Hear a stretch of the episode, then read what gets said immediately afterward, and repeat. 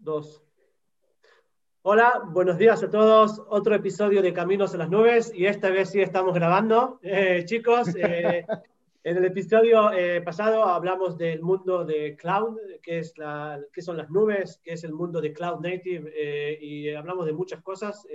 dimos la base de todo el mundo del cloud y en este episodio vamos a hablar de, de los contenedores, qué son contenedores y dar una también una base al principio. Y bueno, eh, Miguel, eh, ¿vas a empezar? Sí, empiezo yo. Bueno, eh, muchas gracias. Estamos otra vez aquí. Hoy vamos a, entrar con bastante detalle en, qué son los contenedores, cuál es el mecanismo por el cual los contenedores ofrecen los beneficios que ofrecen y por qué están revolucionando, bueno, por qué han revolucionado y siguen revolucionando el mundo del software moderno. Voy a compartir un segundo la pantalla para eh, mostraros un poco qué es en sí eh, un contenedor y cómo se define. Perfecto. Pues ahí estamos. Eh, básicamente, tradicionalmente, en un, en un, sistema operativo tradicional, podemos encontrar eh, procesos corriendo. ¿Qué es un proceso en un sistema operativo? Bueno, pues básicamente eh, cualquier navegador que tengamos corriendo en nuestro PC, cualquier aplicación que estemos utilizando, eh, cualquier aplicación en un dispositivo móvil, al final es un proceso. Y el sistema operativo está como capa intermedia entre el proceso y los recursos, de los recursos físicos de la máquina, memoria, disco, CPU, para proporcionarle, digamos, acceso a estos recursos. Y bueno, eh, como hemos dicho, de forma natural, en un sistema operativo habrá muchos procesos corriendo a la vez eh, y accediendo a los recursos por medio del sistema operativo. Con este modelo, digamos que el, modelo básico de procesos corriendo en un sistema operativo, los procesos no están aislados los unos de los otros. Se ven entre ellos y comparten recursos por medio del sistema operativo. Y aquí es donde llega la idea del, contenedor. El contenedor al final es, em, lo vamos a mostrar aquí como una abstracción, por medio de una serie eh, de, recursos que ofrecen los sistemas operativos, como nos va a comentar ahora Miguel, eh, conseguimos encerrar, en cierta forma, a un proceso dentro de un pequeño contenedor, en este sentido, en el que él, como proceso aislado, vive solo y, no ve lo que hay fuera. Y además se ve a sí mismo como si viviera en un ecosistema propio, como si fuera una pequeña máquina virtual en la que él solo está presente y no tiene noticias de lo que hay ah, fuera de él y por medio también de este mecanismo se le asigna una cierta capacidad de los recursos físicos ajustadas al tamaño del contenedor. Y eh, creo que Miguel podría hablarnos un poco de cuáles son estos eh, recursos de sistema operativo con los cuales se logra esta partición de, los contenedores. Efectivamente, yo creo que es interesante que la, la, aparición del contenedor, ¿no? Porque además consigue hacer un poquito más de mejor uso eh, de los recursos del, sistema operativo, de la, de la, máquina en sí, porque claro, cuando aparecen las máquinas virtuales, ya conseguimos segmentar los recursos entre diferentes máquinas virtuales, por lo que un ordenador físico, un servidor físico, podía tener tres, cuatro o cinco máquinas virtuales corriendo.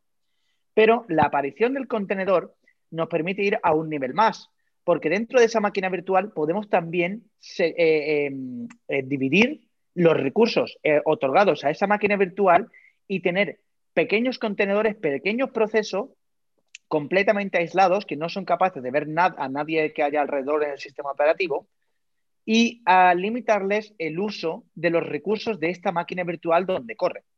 Por lo tanto, en una máquina virtual, que vamos a decir que es un tercio de una máquina física, podríamos tener la mitad o un tercio de esa máquina virtual asignado a un contenedor y el otro tercio o otro tercio asignado a otro contenedor. Por lo tanto, volvemos a segmentar aquí un poquito más los recursos, por lo que hacemos una mejor utilización de todo el hardware y toda la capacidad computacional que, teníamos, que tenemos a día de hoy. Esto eh, aparece sobre todo gracias al, kernel de Linux. Linux introduce un par de tecnologías dentro de su kernel, un par de, funcionalidades, que son los namespaces y los cgroups, que es lo que hace este del modelo de containerización posible, ¿no? Un C-Group lo que nos permite es asignar un máximo de recursos que un proceso podrá utilizar. No solamente nos permite utilizar eh, establecer un máximo de recursos, sino que también nos permite eh, monitorizar cuánto está utilizando un proceso. Por lo tanto, podemos decir que un contenedor o un proceso va a tener acceso a un tercio de la CPU y va a tener acceso a 3 GB de RAM. El C-Group será consciente en todo momento, o el sistema operativo en este caso, va a ser consciente en todo momento de cuánta cantidad dentro de eso que le ha otorgado, de esos límites otorgados, está utilizando el, contenedor. Por lo tanto, puedes tener una, eh, una, información bastante interesante que es saber cuánto está utilizando realmente tu proceso, ¿no? Cuál es la necesidad de tu proceso sobre el hardware físico. Y luego, aparte, nos permite establecer este límite de que si el proceso, por cualquier motivo, intenta utilizar más memoria RAM de la otorgada o de la establecida en el límite, el sistema operativo en sí, gracias a otra capacidad llamada out of memory, eh, se encargará de, matar este proceso y eliminar este contenedor y decir, vale, tú te estás pasando, no estás autorizado, fuera. Otros, esto varía un poco en función del, del, recurso, ¿no? Eh, ciertos recursos, como la memoria, no pueden ser mm, extendidos, ni, lo que se denomina eh, en inglés cuando hablamos de CPU throttling, no se pueden frenar, no se pueden extender. Por lo tanto, hay que matar el proceso del tirón.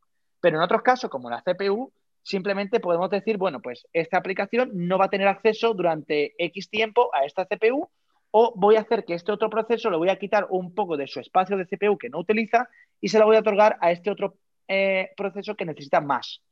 Ah, eso es un, proceso un poco más complejo, ¿no? Que se denomina CPU throttling. Algunos, eh, para entender esto, bueno, para entender esto no. Lo que quiere decir que diferentes recursos pueden actuar de diferentes modos. Y ahí entran los namespaces. Miguel, di tú a ver un poco lo que son los namespaces.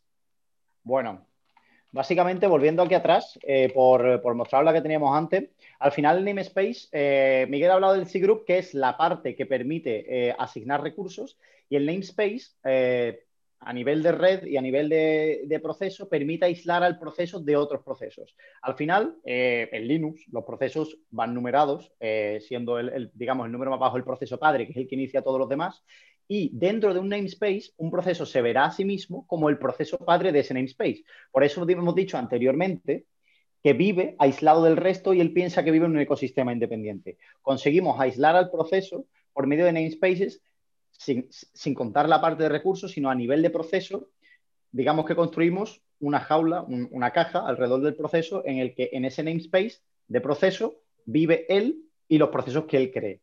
Y por otra parte, también tenemos los namespaces de red que eh, emulan una red virtual por encima de la red del sistema operativo, de forma que también cada contenedor viva en una red independiente, se ve a sí mismo dentro de una red aunque hay configuraciones más complejas de las que ya mm, iremos hablando más adelante cuando toquemos temas de networking. Pero por encima consigue una segregación a nivel de proceso y a nivel de red, que unido a la parte de C-Groups que ha contado Miguel, consigue todo este aislamiento del, contenedor. Y como hemos tocado el tema de máquinas virtuales, Miguel, quería ah, rápidamente eh, mostrar muy visualmente la diferencia entre máquina virtual y, contenedor, sobre todo en términos de tamaño. No por nada, sino porque una máquina virtual al final eh, se puede empaquetar una imagen para distribuirla y una máquina virtual siempre contiene el sistema operativo huésped. Al final yo puedo tener tres máquinas virtuales corriendo sobre una máquina real, una máquina física, una con Ubuntu, otra con Windows, otra con Fedora y un sistema operativo pesa. Es un tamaño considerable, los más optimizados por debajo de un giga, pero bueno, hay sistema operativo de 2, 3 gigas. Y un contenedor, al final, una aplicación eh, dentro de un contenedor Aquí dentro se lo lleva lo que es el código de la aplicación y las librerías que vaya a utilizar. Si es una aplicación de Python, llevará las librerías que necesite y Python instalado. Con lo cual, si nos vamos atrás a la máquina virtual, tienes, si quiero distribuir una imagen con Python, tengo las librerías, el ejecutable, más el sistema operativo de uno o varios gigas. Volviendo al sistema de contenedores, pues oye, lo que antes era una máquina virtual de 2 gigas para un código de Python, ahora a lo mejor es un contenedor de 200 megas. Con lo cual, esto es uno de los grandes beneficios. Primero, aplicaciones contenidas, porque el contenedor contiene la aplicación junto con, los binarios y demás, y después eh, el tamaño, que queda muy reducido, facilitando la distribución de aplicaciones autocontenidas. Ahí está el contenedor. Y os hablará ahora, Miguel, de lo que es el container runtime, porque claro, eh, no, esto no, no, viene gratis. Tiene que haber algo entre el sistema operativo y los contenedores que se encargue de obrar esta magia, ¿no? De, controlar el tema de C-groups, de namespaces y de eh, que todos los contenedores, en cierta forma, eh, no se peleen por el, por el acceso al sistema operativo. Efectivamente, como hemos hablado, ahí eh, lo más importante en cuanto a namespaces y C-groups que nos permiten aislar en los procesos los unos de los otros. todo esto no ocurre por sí mismo. El sistema operativo no decide, bueno, pues voy a crear un, proceso aquí, un contenedor y va a correr solo. No, efectivamente, el sistema operativo te pone las capacidades, te, pone las funcionalidades para que tú hagas eso, pero técnicamente tú como usuario tienes que establecer todo este entorno, ¿no? Para el contenedor. Y ahí es donde entra el Container Runtime. El Container Runtime es como un software que va a correr entre, bueno, va a correr en tu sistema operativo y que se va a encargar que cada vez que tú quieras desplegar un contenedor o cada vez que tú quieras que un contenedor corra en tu ordenador, va a hacer todo eso por ti. Va a crear los namespaces para que tu, tu contenedor pueda correr en su propio espacio aislado del resto del mundo y va a crear los T-groups para establecer límites y va a conectar todo a la red virtual de tu sistema operativo. De manera que tú vas a tener tu contenedor corriendo en su propia red virtual, eh, que va a ser un puente de la red local de tu ordenador. E incluso a medidas más complejas, como puedes establecer eh, una, subred dentro de tu red local del, ordenador, ¿no? Aquí aparecen eh, sobre todo tres principales software o tres principales container runtimes que son Docker, que es el más popular, es el primero que empezó de todos y sigue siendo muy, muy extremadamente popular a día de hoy. Crio, que es otro proyecto, y Rakuta. Bueno, no sé en realidad cómo se, se pronuncia este porque se escribe RKT. Algunos dicen Rakuta, otros dicen Rocket. Yo ahí ya no me meto. Y estos básicamente consiguen lo mismo. Abstraen la dificultad de la creación de un container para el usuario. De manera que el usuario solamente diga instalar el contenedor o arrancar este contenedor y todo lo necesario para que esto ocurra lo haga el container runtime. Diferentes software o diferentes eh, modelos de runtime eh, consiguen lo mismo de diferente manera, ¿no? Y ahí está un poco eh, lo que tú tienes que analizar a la hora de implementar un container runtime o el otro, ¿no? ¿Qué, lo que, beneficios puede tener uno, qué beneficios puede tener otro y al final cuál es el que vas a preferir para tus instalaciones. Efectivamente. Em, por continuar, Miguel, como habíamos tocado antes el tema de, que el contenedor se distribuye con más facilidad que una máquina virtual, al igual que las máquinas virtuales, también hemos dicho que, que se, generan imágenes, ¿no? que es lo que distribuimos al final y corremos en container runtime. Con lo cual, eh, también lo hemos dicho, la, la distribución se facilita mucho. Realmente tiene un poco más de complejidad porque las imágenes de contenedores eh, se almacenan en un tipo de registro específico. Al final no deja de ser un repositorio más de artefacto, como anteriormente había repositorios de cualquier tipo de, lenguaje o, binario que se fuera a desplegar, solo que son específicos de, imágenes de contenedores. Y al final esa imagen que se distribuye se instancia sobre un container runtime. Y esto, eh, aquí ya empieza a, entrar el concepto de, operación a escala, ¿no? Tengo un registro, tengo N máquinas eh, con container runtime distribuido en la que pues, puedo desplegar ese contenedor, eh, esa imagen em, empaquetada que tendrá mi software empaquetado. Y esto responde a una de las cosas que hemos introducido en el capítulo anterior de, de Cloud Native, la capacidad de escalar. Aquí se ve muy clara. Es muy fácil escalar esta aplicación horizontalmente porque como la imagen del registro la puedo instanciar tantas veces como yo quiera, lo tengo claro. Si necesito más recursos, instancio más máquinas con su container runtime sobre la que despliego esta imagen corriendo en un contenedor. Y así, e, esto es uno de, los motores principales de la flexibilidad que ofrecen eh, los contenedores a día de hoy, ¿no? Por, lo que se usan tanto. Y no solo eso, sino que un contenedor es mucho más pequeño en peso que una imagen de un sistema operativo completo, no de una máquina virtual. Por lo que, que un contenedor esté instalado, corriendo y ya sirviendo tráfico, puede ser una, cuestión de segundos o minutos máximo, dependiendo del tipo de aplicación que tengas. O sea, estamos hablando de que en 10 segundos tu contenedor ya está corriendo y sirviendo tráfico. O, bueno, sobre todo, de que nos permite eh, mm, reutilizar partes que ya existen de otros contenedores. Gracias a otra de las cosas que vamos a introducir ahora, que es, o vamos a comentar ahora, que es las capas del contenedor las imágenes de cada, o cada contenedor, la imagen en sí ¿no? que distribuimos, se, divide en ciertas capas, la cual la capa superior depende de la, inferior. Entonces, imagínate que tenemos diferentes capas, una con el sistema operativo básico, donde va a ser un pequeño sistema operativo Ubuntu.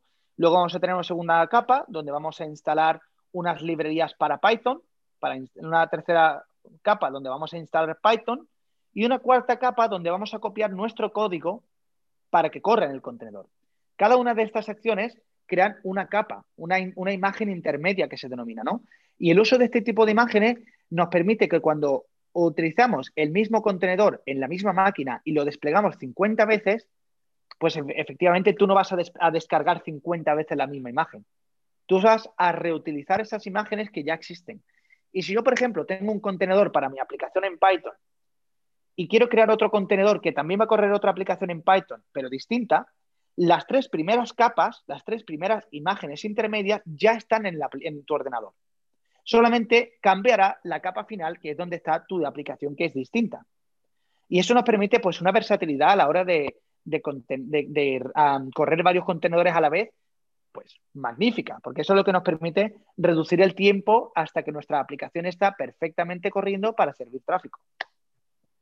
Efectivamente, efectivamente es una gran ventaja porque, eh, o sea, la versatilidad, como decía Miguel, es brutal y además, claro, esas capas em, que digamos que se utilizan frecuentemente, la puedes crear como una imagen base que va a este registro y que ya cada equipo de desarrollo, como imagen base en la que tengas eh, un set de buenas prácticas además, porque puedes securizarla, los equipos montan, digamos, su ejecutable compilado o si no es compilado y ya tienen la imagen lista para distribuir, con lo cual también es muy fácil el tema de distribuir buenas prácticas para, para lo que es la imagen final. Eh, bueno, creo que hemos dado hemos tocado temas muy interesantes y creo que vamos a hablar ya de la, de la gran pregunta, que es eh, lo, que va a lanzar los siguientes capítulos del podcast, ¿no? Eh, al final, de lo que hemos hablado aquí es que, bueno, pues tendremos una máquina virtual o incluso un, hardware físico sobre el que hay un sistema operativo, sobre el que hay un container runtime en el que se despliegan contenedores que, bueno, se traen de un registro y se instancian a partir de imágenes. Esto, e, esta historia es muy bonita si hay un solo ordenador, o sea, un solo, un solo hardware, un solo, una sola pieza, una máquina virtual. Pero sabemos que la producción real no funciona así. Eh, en un mundo no ideal, eh, en la realidad habrá muchísimas máquinas eh, virtuales corriendo muchísimos contenedores y esto se convierte en un problema serio, pues por ejemplo, ¿qué pasa si falla un contenedor? ¿Qué pasa si uno de los nodos se queda sin espacio y no caben más contenedores? ¿Dónde pongo los contenedores? ¿Qué pasa si no me quedan más espacio en general en todos los nodos? cómo me encargo de que las imágenes se instancien, cómo reparto globalmente la capacidad. La, pregunta aquí es cómo orquesto todo esto, ¿no? ¿Hace falta de verdad orquestación? Evidentemente hace falta orquestación. Y la respuesta, eh, Miguel, te dejo que la digas tú. Es Kubernetes. Kubernetes. no hay más. Kubernetes te ayudará a llevar todo esto y a decir, bueno, señores, vamos a poner un poco de control, tú por aquí, tú por allí y todos a correr. Efectivamente, es, una capa de abstracción intermedia eh, que controlará el acceso a los recursos. Pero no nos vamos a meter ahora en detalle, solo queríamos ya lanzar este, este cliffhanger, ¿no? y, y, bueno, creo que... ¿Sabes otra de las cosas, Miguel, que me encanta de los contenedores? Es que este problema que había siempre en desarrollo, decir, ah, pues en mi máquina mi aplicación funciona. Ah. Cuando, cuando el típico decía, tu, tu compañero decía, eh, ¿puedes probar mi aplicación? O la pasaba al departamento de QA y decía, ah, pues a mí en mi ordenador funciona. Claro, con el contenedor eso desaparece un poco el problema de que a ti, específicamente a ti, no te funcionaba. No sabíamos si era cosa del destino, si era cosa de la aplicación, pero a él le funcionaba y a ti no. Con la contenerización, claro, al, empaquetarlo todo distribuido en un solo contenedor, la aplicación, las librerías, las dependencias, es muy sencillo portabilizar cualquier tipo de aplicación y que corra. O sea, la instales en mi ordenador, en el ordenador local, en un servidor o donde quiera. La aplicación corre y listo. Y a día de hoy hay un montón de servicios en la nube que también te permiten eh, subir o utilizar tus propios contenedores y ellos se encargan de correrlos por ti. Pero esto es otra cosa que no vamos a tocar tanto. Vamos a tocar Kubernetes en las próximas series, donde tú te vas a encargar de cómo Kubernetes maneja y administra y orquesta todos tus contenedores. Genial. Bueno, la verdad que fue eh, muy interesante y yo pienso que gente que, no, que puede ser que tenga que escuchar este, este episodio dos veces, o dos o tres veces, porque esta es la base. Esta es la base de todo el futuro, como, como explicaron muy bien, del mundo de Kubernetes. Y, y bueno, yo eh, estoy estudiando mucho también en español. Y, hasta la próxima. Muchas gracias. Muchísimas gracias, chicos. Hasta la próxima. Hasta la próxima. Hasta la próxima.